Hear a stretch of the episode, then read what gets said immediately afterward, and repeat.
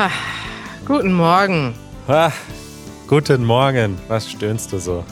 Weißt du, Manuel, ist Montagmorgen und ähm, ja, ich habe mich mal wieder mit Ach und Krach aus dem Bett gequält und sitze jetzt hier noch ein bisschen verschlafen. Ähm, so ist das. Aber ich versuche jetzt mit deiner guten Laune wieder ganz gut drauf zu kommen. Ja, ich bin schon seit vier Stunden wach, habe schon einiges Vier? geschafft, war schon produktiv, habe schon gefrühstückt, habe schon das äh, neue slash alte Taylor Swift Album gehört. Nein. Also ich bin gut drauf. Ah, Manuel, das ist ja herrlich, was du alles Schönes Ja. machst am Morgen. Ja, Janusz und ich machen ja gerade Intermittent Fasting. Das heißt, Oh. ähm, ich habe sehr viel Hunger jetzt, aber ich darf erst ab 1 Uhr essen. Ich glaube, das macht mich auch so fertig. Das äh, Da muss man dann einfach Wasser trinken statt essen, weiter. Gibt's da auch einen deutschen Begriff für Intermittent Fasting? 16 Stunden Diät Die 16 vielleicht. Stunden Diät. Ich guck mal kurz. Intermittierendes Fasten steht auf Wikipedia. Ich weiß nicht, Intervallfasten. Intervallfasten. Intervallfasten, genau, ja. Ja. Also man isst quasi nur acht, an acht Stunden am Tag und 16 Stunden lang isst man nichts. Das soll auch ganz, also nicht nur gut sein jetzt zum Abnehmen, sondern einfach, ich merke das auch, dass das gut ist für meinen Rhythmus. Ja. Also abgesehen davon, wenn ich jetzt morgens, ähm, sage ich mal, etwas verkatert da sitze, dann ist es nicht so gut. Aber normalerweise tut es mir gut. Ja. Ich habe gestern mal wieder so ein, es ist so wieder soweit, Manuel. Es ist kalt, aber ähm, die Corona-Zahlen sind so hoch, dass ich nicht mehr unbedingt in die Kneipe gehen möchte. Ich habe gestern mal wieder den ersten richtigen Bierspaziergang gemacht in diesem Winter und habe mich stundenlang draußen bewegt bei äh, ja sehr kalten Temperaturen. Ja. Und ja, Ah. vielleicht hat das auch dazu beigetragen, dass ich von wenigen Drinks mich heute schon ein wenig äh, Matsche fühle. Verstehe. Kater kennst du gar nicht mehr, Manuel. Nein, ich kenne das nicht. Ich war auch spazieren gestern, allerdings äh, ganz harmlos mit meinem Patenkind, war auf mehreren Spielplätzen, habe Ah. Piratenschiff gespielt und dementsprechend bin ich nicht verkatert. Das ist so schön. Ich bin gestern Abend nach Hause gekommen, eigentlich mit guter Laune. Und dann hat mir Emanuel, ja, unser alter Freund Emanuel von Your Daily German, hat mir einen, einen Screenshot geschickt, wie ähm, Elon Musk Bernie Sanders auf Twitter attackiert. Hast du das gesehen? Oh Gott, nein, habe ich nicht gesehen. Ja, also Bernie Sanders hat getweetet, We must demand that the extremely wealthy pay their fair share. Und daraufhin hat er geantwortet, I keep forgetting that you are still alive. Wow. wow. Ja, übel, ne? Und dann, da, da bin ich so sauer auf die Welt geworden, als ich das gesehen habe. Vor allem darunter sind dann noch ganz viele Elon Musk-Fans, die teilweise noch schlimmere Sachen schreiben. Und manchmal verliert man echt den Glauben an das Gute in der Menschheit. Ja, darüber reden wir auch später noch. Das könnte das Thema der heutigen Sendung sein. Ähm, Ah, Aber bevor wir auf äh, all diese Dinge kommen, habe ich ein kleines Follow-up zur Oh. Episode mit Stuart von letztem Samstag. Da ging es ja um LGBTQI im Arbeitsleben und in Deutschland. ja. Und äh, wir haben eine Audionachricht bekommen, tatsächlich schon vor dieser Episode, von Markus zum Thema geschlechterneutrale Pronomen. Markus, dein Skateboard-Coach, Manuel. Markus, mein Skateboardlehrer. So sieht's aus. Hallöchen Leute, hier ist Markus wieder. Hi Markus. Heute bringe ich ein Thema mit, was euch und die ZuhörerInnen eventuell interessieren könnte. Und zwar nämlich das geschlechtsneutrales Pronomen in der deutschen Sprache, beziehungsweise der Mangel daran. Dieses Thema ist mir neulich aufgefallen, als ich hier in Berlin mit einer Person unterwegs war. Und diese Person ist nämlich nicht binär. Das heißt, diese Person identifiziert sich weder als Mann noch als Frau. Die Person kommt aus Deutschland und deswegen habe ich versucht, auf Deutsch zu reden. aber die Person weigerte sich und wollte immer wieder ins Englische wechseln. Mhm. Der Grund dafür ist, dass es gibt kein weit verwendetes geschlechtsneutrales Pronomen in der deutschen Sprache. Auf Englisch kann man sagen they, wenn man das Geschlecht der Person nicht weiß. Allerdings auf Deutsch kann man das leider nicht machen. Oder dachte ich, bis ich ein bisschen recherchiert habe. Ich verlinke einen Artikel, der ein paar mögliche Lösungen zu diesem Problem erwähnt. Meine Frage an euch ist, habt ihr euch mit diesem Thema schon mal beschäftigt? Wie würdet ihr jemanden nennen, wenn ihr das Geschlecht nicht wisst oder vielleicht ist die Person auch nicht binär? Was würdet ihr sagen? Und findet ihr einen der Vorschläge vielleicht passend und eine mögliche Lösung in der Zukunft? Dankeschön. Und Manuel, wir sehen uns hoffentlich sehr bald wieder im Skatepark. Tschüssi. Ja, Manuel, super interessantes Thema. Schön von Markus zu hören wieder. Was sagst du dazu? Ja, ich finde das ein spannendes und schwieriges Thema. Der Stuart hatte ja auch erwähnt, dass man eben zum Beispiel seine Pronomen äh, in seine Online-Biografien bei Twitter oder so hinzufügen kann und dass er das auch auf Englisch macht. Also dass bei ihm dann he slash him steht.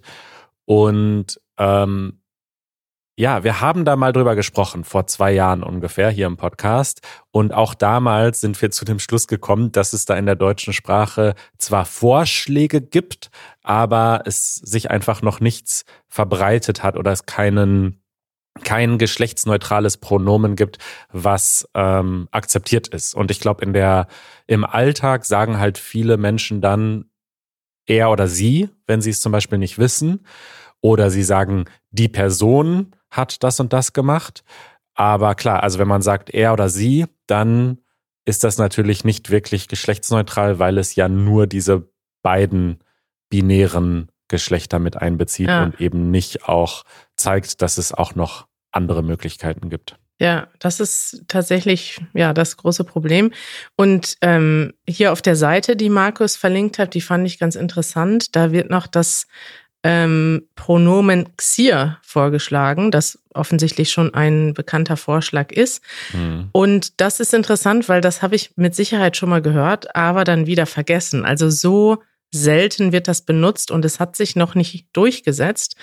Aber ich könnte mir gut vorstellen, also ehrlich gesagt ist das, glaube ich, eines von diesen Problemen, das irgendwann in den nächsten Jahren gelöst werden wird. Also im Moment ist das noch so selten gebräuchlich, dass es ja kaum, also wenig Leute das wissen, aber auch das gesamte Thema Gendern in der deutschen Sprache ist jetzt ehrlich gesagt auch, also ähm, ja, hat ja schon große Fortschritte gemacht. Deswegen habe ich auch irgendwie ähm, ein positives Gefühl, dass wir das lösen werden. Auch wenn es jetzt alles, was man machen kann, unnatürlich klingt. Auch wenn man jetzt im Deutschen plötzlich zum Englischen wechselt und einen Satz sagt mit they da drin, klingt das natürlich auch unnatürlich. Auf der anderen Seite muss man ja sagen, dass wir, ähm, ja, wir benutzen ja sonst auch schon englische Wörter im Deutschen und zwar immer dann, wenn uns das deutsche Wort fehlt oder vielleicht das deutsche Wort nicht ganz exakt das beschreibt, was wir brauchen im Deutschen. Also das ist ja genau der Fall, wann wir Anglizismen benutzen. Wir benutzen die immer dann, wenn die deutsche Sprache vielleicht nicht ausreichend ist oder etwas man, man etwas auf, Deu auf Englisch besser beschreiben kann. Und ich könnte mir ehrlich gesagt sehr gut vorstellen, dass sich das hier auch durchsetzt, dass man vielleicht irgendwann in der deutschen Sprache ganz normal ein englisches Pronomen benutzt, das es auf Deutsch so nicht gibt. Denn wenn man auf Deutsch jetzt den Plural, das Pluralpronomen benutzen würde, das wäre ja im Deutschen wieder sie und das ist ja identisch mit dem weiblichen Einzahlpronomen. Und das ist ja, glaube ich, das Grundproblem, warum man im Deutschen nicht das Pluralpronomen benutzt, wenn man alle Geschlechter ansprechen möchte. Ne? Ja. Ich hoffe ehrlich gesagt, dass wir doch noch vielleicht ein, ein eigenes Wort finden, denn viele Deutsche können ja nicht so gut das TH aussprechen. Und wenn dann plötzlich alle sagen Say.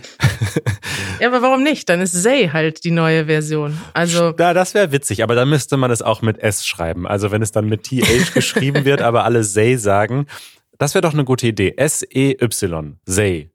Das ist die deutsche Version. Das wäre mein Vorschlag, den ich mal hier so äh, in den Ring werfe. Ja, weiß ich nicht. wenn man jetzt drüber nachdenkt, denkt man, das ist eigentlich, klingt das total komisch, wenn man jetzt einfach ein englisches Pronomen benutzt. Aber wir benutzen so viele englische Wörter in der deutschen Sprache. Wir sagen ja auch nicht, also wir sagen ja auch, weiß ich nicht, sag jetzt mal ein Technik, sag mal ein Wort, was du auf Computer. Englisch benutzt. Ja, Computer ist ja das einfachste Beispiel.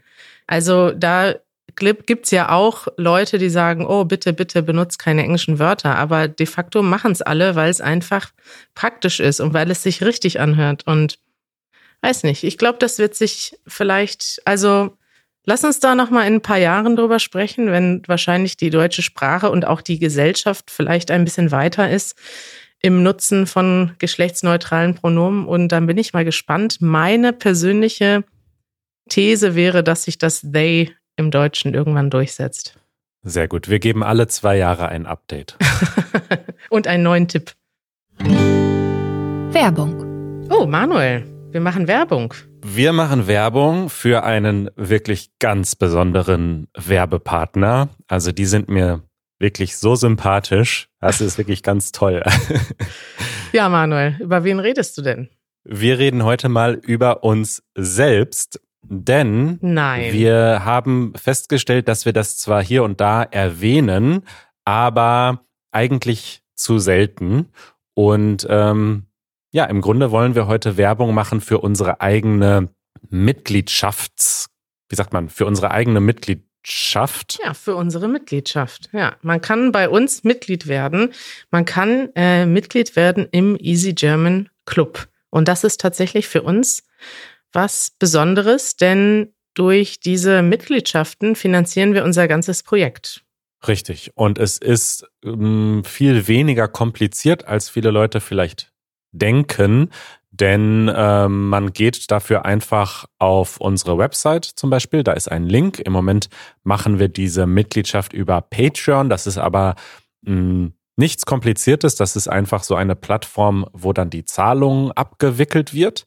Und dort kann man sich für ein Level entscheiden. Also wir haben nicht nur eine Mitgliedschaft mit einem fixen Betrag, sondern es gibt so verschiedene Levels und da sind unterschiedliche Benefits, jetzt sind wir wieder bei englischen Wörtern, verschiedene Extras kann man vielleicht sagen mit drin, ähm, die ihr dann bekommt. Ja, ihr könnt zum Beispiel ein Podcast-Mitglied werden, wenn ihr diesen Podcast regelmäßig hört und vielleicht Hilfe braucht beim Hören, dann bekommt ihr zum Beispiel als Mitglied einen Vokabelhelfer. Da werden immer die wichtigsten Vokabeln der aktuellen Minute direkt in eurer Podcast-App angezeigt. Oder ihr könnt auch das Transkript mitlesen mit unserem Transcript Reader, den äh, unser Zuhörer Levente gebaut hat. Und das sind so einige der Features, die man bekommt. Abgesehen davon unterstützt man natürlich unsere Arbeit und das nervt zwar manchmal, wenn wir das immer wieder erwähnen, aber es ist auch wichtig zu erwähnen, dass wir ähm, ja unsere Projekte, unseren Podcast, unsere Videos umsonst produzieren und das ist auch für uns wichtig. Also das ist das, was wir machen wollen. Wir wollen, dass wir das, was wir machen, ähm, kostenlos zur Verfügung stellen, aber wir brauchen auch irgendeine Finanzierung und das funktioniert bei uns über die Mitgliedschaften, teilweise auch ein bisschen über Werbung, aber vor allem über die Mitgliedschaften und das freut uns, denn das ermöglicht unsere Arbeit.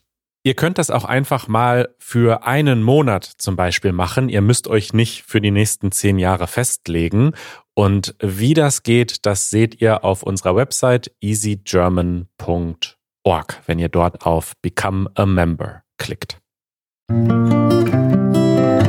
Darüber redet Deutschland. Manuel, worüber redet denn Deutschland im Moment? Uh, Deutschland redet über Corona. Schon wieder. Ist die Corona-Krise nicht vorbei? Im Gegenteil. Wir haben die höchste Inzidenz, Inzidenz, ganz schön schwieriges Wort, Mhm. äh, seit Beginn der Pandemie, über 300. Und äh, ja, dementsprechend ist das ganze Land und jetzt auch wir quasi gezwungen, da wieder drüber zu sprechen und nach Lösungen zu suchen. Ich denke, wir geben mal einen kurzen Überblick. Äh, wie ist die Lage und was sind die vorgeschlagenen Lösungen? Ja, die Lage ist deshalb vor allem anstrengend, ehrlich gesagt, weil wir unsere, unser Impfziel nicht erreicht haben. Es haben schon Wissenschaftler vor Monaten gesagt, hey, wir müssen eigentlich mehr als 80 Prozent, weit mehr eigentlich als 85 Prozent der Menschen in Deutschland geimpft haben, damit wir halbwegs gut durch den Winter kommen. Das haben wir nicht, deswegen steigen auch gerade jetzt wieder die Infektionszahlen und auch die Impfdurchbrüche. Das heißt, man kann sich infizieren, ohne dass man, also obwohl man geimpft ist, kann man sich auch infizieren und trägt damit zum Infektionsgeschehen bei. Das sagt man, ähm, ja, das heißt im Prinzip, dass man auch die, den Virus weitergeben kann, obwohl man vielleicht selber keine starken Symptome hat oder nicht betroffen ist. Und das ist halt, ähm, ja, ehrlich gesagt, ziemlich scheiße. Denn das ist in Deutschland so, das ist auch in einigen Nachbarländern so, in den Niederlanden, Österreich, Ungarn, Tschechien ist es gerade ganz hoch, aber es gibt auch gute Vorbilder. Ich habe zum Beispiel die Tage gelesen, dass in Spanien äh, eine so hohe Impfrate ist, dass es dort im Moment relativ entspannt läuft. Also es gibt zwar immer noch Infektionen, aber nicht so einen starken Anstieg wie in Deutschland.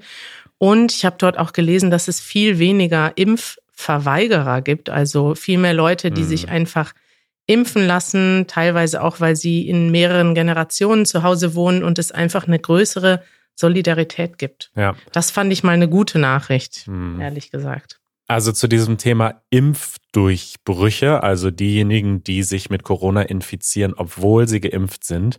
Da habe ich das Gefühl, da wurde so viel drüber gesprochen und ich glaube, viele Leute haben so ein bisschen vielleicht das Gefühl bekommen, ja, okay, also dann hat das ja gar nichts gebracht mit dem ganzen Impfen.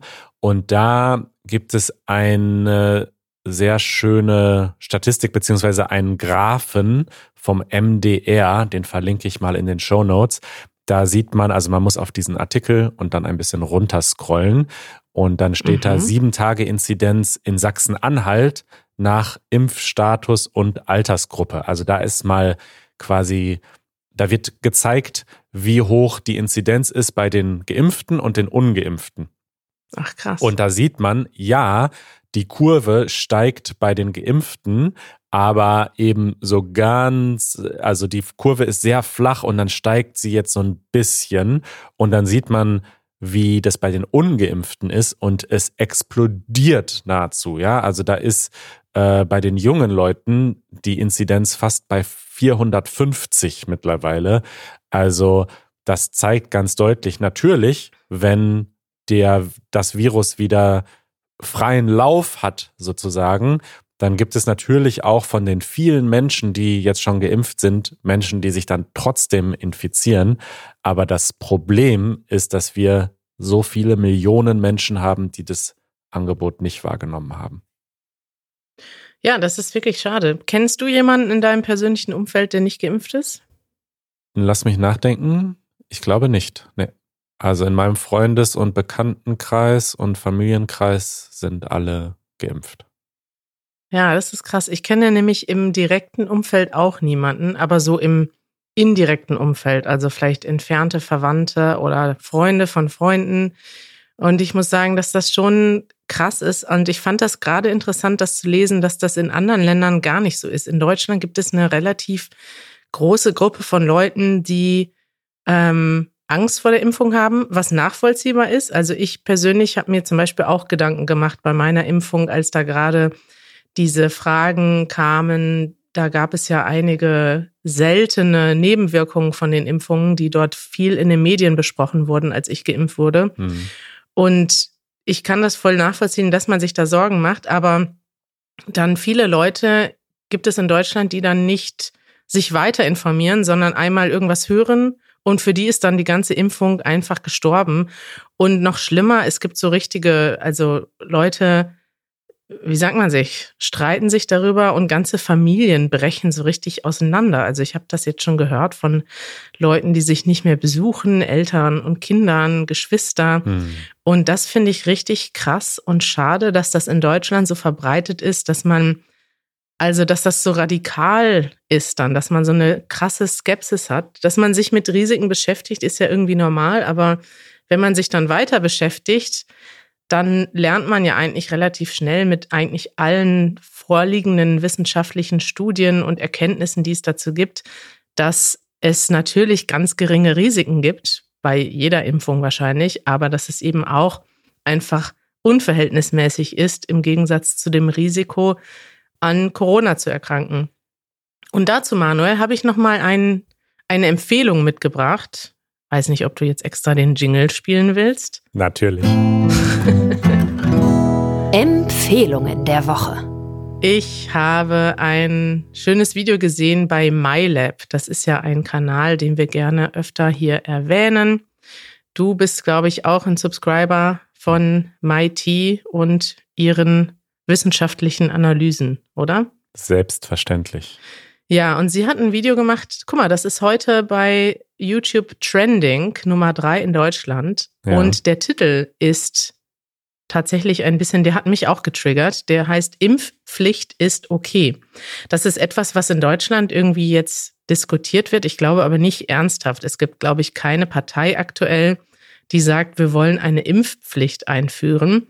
Und deswegen fand ich auch diesen Titel schon ein bisschen provokant. Also man denkt so, ja, wieso sollte es eine Impfpflicht geben? Also obwohl ich der Meinung bin, dass es eigentlich, ja, das ist eigentlich, äh, dass jeder sich impfen lassen sollte. Und ich finde es sehr unsolidarisch von den Menschen, die sich nicht impfen lassen wollen und meistens einfach aus Gründen, dass sie sich eben nicht genug informieren, sondern einfach sagen, okay, das betrifft mich nicht, ich werde nicht krank oder ich bin jung, ich kann das auch so aushalten, die Corona-Infektion. Ja, das, ich finde das sehr unsolidarisch persönlich, aber gleichzeitig würde ich nicht so weit gehen und sagen, wir brauchen eine Impfpflicht, also wir müssen Menschen zwingen, sich impfen zu lassen. Was würdest du sagen? Ja, ich finde das auch schwierig. Ich würde aber sagen, ein Beispiel, das äh, sie ja auch in diesem Video erwähnt, ist die Gurtpflicht beim Auto. Und ja. da gab es eben auch, als die eingeführt wurde, einen riesigen Aufstand. Viele Leute wollten nicht sich anschnallen im Auto. Und das ist ja im Grunde noch krasser, weil du, wenn du dich nicht anschnallst, ja vor allem dich selbst gefährdest und nicht die anderen. Und okay, der Eingriff ist natürlich kleiner, weil du keine Spritze bekommst. Es ist kein Eingriff in deine körperliche Unversehrtheit. Aber naja, du, du wirst gezwungen, etwas für deine eigene Gesundheit zu tun. Ja. Und in diesem Fall ist es ja nun mal so, dass wirklich ja nicht nur andere Menschen gefährdet sind, sondern auch unser ganzes Gesundheitssystem, also Menschen, die wegen was anderem ins Krankenhaus müssen, die werden jetzt gefährdet, weil die Krankenhäuser überlastet sind. Also ich denke, es ist halt krass politisiert und es kann halt sein, wenn man jetzt so eine Impfpflicht machen würde, dass das, ähm, ja, dass im Grunde Millionen Menschen dann auf die Straße gehen und, und protestieren. Deswegen würde ich auch dafür plädieren, dass wir das anders machen. Zum Beispiel, indem man halt sagt, okay, wer halt sich nicht impfen lassen möchte, der kann dann halt nicht mehr ins ins Restaurant oder ins Café oder ins Kino. Solche, solche Dinge finde ich persönlich. Ja, das ist ja seit heute in Berlin ist das der Fall, ne? Ist also das, ist hast das du das so? mitbekommen? Nee. Es gibt seit heute in Berlin die 2G.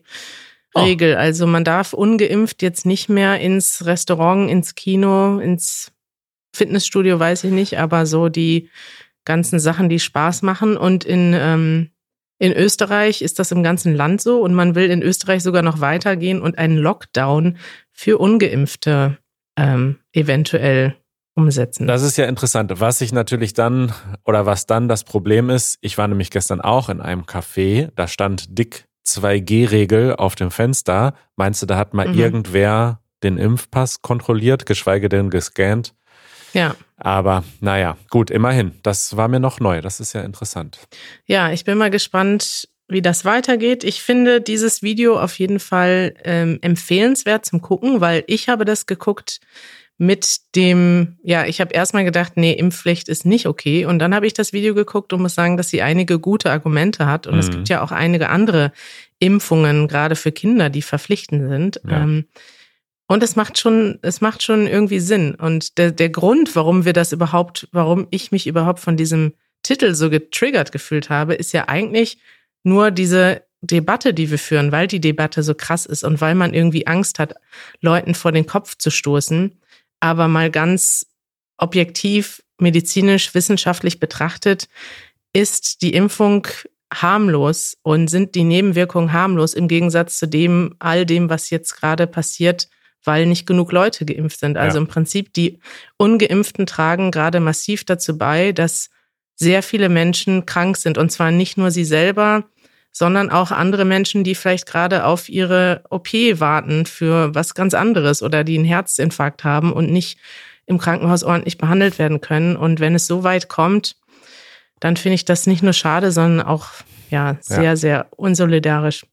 Und wenn ihr jemanden habt im Freundes- oder Bekanntenkreis, der sich nicht impfen lassen möchte, dann findet ihr vielleicht in diesem Video auch ähm, einige gute Argumente, warum man sich doch impfen lassen sollte. Vielleicht noch einen Satz zum Abschluss, Manuel. Das, was ich eigentlich am, eindrücklich, am eindrücklichsten fand und am interessantesten fand, ist, dass sie sagt, es war mir eigentlich schon klar vorher, aber es ist nochmal eine gute Erinnerung. Die Frage ist nicht, impfe ich mich oder impfe ich mich nicht, sondern die Frage ist, impfe ich mich ähm, und werde ich quasi den Coronavirus, dem Coronavirus geimpft oder ungeimpft begegnen. Also man mhm. muss eigentlich abwägen, nicht zwischen diese Nadel mit dem, mit der Impfung bekommen und nichts passiert, sondern ich bekomme die Impfung oder ich werde krank ohne Impfung. Denn das ist ja relativ klar jetzt, dass dieses Virus nicht weggehen wird und man wird das früher oder später bekommen. Also auch man kann sich ja nicht dauerhaft einschließen. Ne? Also ja. die meisten Leute, die nicht geimpft sind, werden irgendwann dem Virus begegnen und dann ist es doch vielleicht besser, wenn man vorher geimpft war. Leicht deprimierend ist es schon, dass wir im Grunde genau diese gleiche Konversation schon vor wenigen Monaten hatten. Also es, es, hat sich einfach ja. ja. nicht viel geändert. Ja, und wir haben das alle auch so gerne weggeschoben. Ne? Also eigentlich war ja allen Leuten klar, dass es jetzt im Winter so passiert, wie es jetzt passiert. Alle haben davor gewarnt. Aber im Sommer wollte halt keiner irgendwas hören. Es war ja mhm. auch schön, mal eine Zeit zu haben, wo man nicht an scheiß Corona denken muss. Und mhm. das ist uns bestimmt beiden ähnlich gegangen. Ja. Eure Fragen so, Manuel. zum Abschluss noch äh, ein paar Fragen. Und die erste Frage kommt von Alik und er fragt, was sind die eurer Meinung nach besten YouTube-Kanäle? Die besten deutschen uh. YouTube-Kanäle? Das ist noch die Einschränkung. Ja. Schieß los, Kari. Oh, Manuel, diese Frage trifft mich unvorbereitet. Ich gehe jetzt mal schnell auf unsere Subscriptions ich guck mal eben, was ich überhaupt abonniert ja, habe. Vielleicht, vielleicht Gleiche. kann ich dann schnell gucken. Aber wir können ja einfach mal ein paar Kanäle nennen. Also ähm, ich gucke zum Beispiel, ja, haben wir doch direkt den ersten, den MyLab-Kanal. Ja. Da gibt es da gibt es gute Videos, wissenschaftliche Videos, ganz oft. Ja, den habe ich auch abonniert. Dann habe ich Phil Lauder abonniert, wobei ich sagen muss, irgendwie finde ich den mittlerweile nicht mehr so witzig wie früher. Aha. Aber mhm ja, würde ich trotzdem weiterhin empfehlen. Also einer meiner Lieblingskanäle ist ja Arte. Ähm, obwohl das ein Fernsehsender ist und die haben auch eine Mediathek, gucke ich sehr oft ihre Dokumentationen und Reportagen auf YouTube und ähm, bin ein ganz großer Fan von Arte-Dokus. Mhm. Äh, dann, äh, ich muss hier sehr viele Channels überspringen. Ich folge sehr vielen Kanälen aus der englischsprachigen Welt, muss ich sagen. Ja, ich auch. Der nächste deutschsprachige Kanal bei mir heißt Kari Safari, hat 21 Abonnenten und das letzte Video vor sieben Jahren und das Video davor vor elf Jahren gepostet. Sind da noch Sachen online von mir? Ja, eins, zwei, drei, vier, fünf, sechs, sieben, acht, neun Videos. Okay, dann muss ich das spätestens jetzt löschen, wo du den Kanal hier erwähnt hast. Danke, Manuel. Der, der, der, Name auf YouTube ist übrigens Partyhouse. youtube.com slash Partyhouse. Wir können doch mal die Subscriber-Zahl jetzt hier ein bisschen hochdrücken, von 21 auf 25 oder so. Ja, vielleicht mache ich dann endlich mal meinen privaten Vlog oder sowas. Ja. Den Partyhaus-Vlog. Das wäre Guck doch mal, da cool. habe ich mir damals schon eine sehr wichtige YouTube-Domain gesichert Ja. vor circa 15 Jahren. Mein nächster Kanal ist Y-Kollektiv und in diesem Zusammenhang kann ich direkt auch Steuerung F nennen. Das sind zwei Kanäle, die eigentlich auch zum öffentlich-rechtlichen Fernsehen gehören. Also das sind allerdings junge Journalisten, die Reportagen machen in einem YouTube-Stil Mhm. und gleichzeitig aber mit einer gewissen journalistischen Sorgfalt und einem, ja, schon sehr, es geht viel in die Tiefe. Es sind viele Themen dabei, die vielleicht eher junge Leute interessieren, aber eigentlich ganz unterschiedliche Themen. Weiß nicht, guckst du die manchmal? Äh, sehr selten, aber ich weiß, Selten? dass es gut ist, ja. Du weißt, dass es gut ist, aber guckst es selten. Es sind unterschiedliche äh, Themen drauf. Manche finde ich interessant, manche nicht, aber es sind grundsätzlich vom Stil her ist es schon ähm, ziemlich interessant gemacht. Also Reportagen aus aller Welt und teilweise sehr aufwendig recherchiert dafür. Also sagen wir mal so, ohne die Unterstützung des der öffentlich-rechtlichen Medien wäre es wahrscheinlich schwer, sowas auf YouTube zu finanzieren, weil wenn du monatelang an einem 10-minütigen oder 20-minütigen Video arbeitest, die Mühe machen sich die meisten YouTube-Kanäle nicht unbedingt. Ja, der letzte YouTube-Kanal, den ich noch abonniert habe aus Deutschland, ist The Blues Lab von Janusz Schamerski. Auf dem er, äh, ach nee, ist noch nicht mal deutschsprachig, ist auf Englisch. Also, Ja. äh, ja, Dann- ich habe leider nicht viel zu bieten, was YouTube betrifft. Dann wird er wieder unerwähnt, sozusagen. Ich folge noch dem ZDF-Magazin Royal, die Show von Jan Böhmermann. Die kann man natürlich im ZDF und in der Mediathek gucken, aber auch auf YouTube sind die Stücke online. Ähm, das sind dann meistens so, ja, kürzere Berichte im John Oliver-Style. Dann folge ich noch Hazel und Thomas. Ja. Folgst du denen manchmal? Hazel Brugger, Comedian aus der Schweiz. Nein, aber ich kann mich daran erinnern, dass wir da mal im Podcast drüber gesprochen haben. Ja, die, ich gucke jetzt nicht alles, was die machen, aber die machen auch, die haben unter anderem einen Podcast mit sehr vielen interessanten deutschsprachigen, manchmal auch englischsprachigen, aber vor allem deutschsprachigen Gästen aus dem Comedy-Bereich.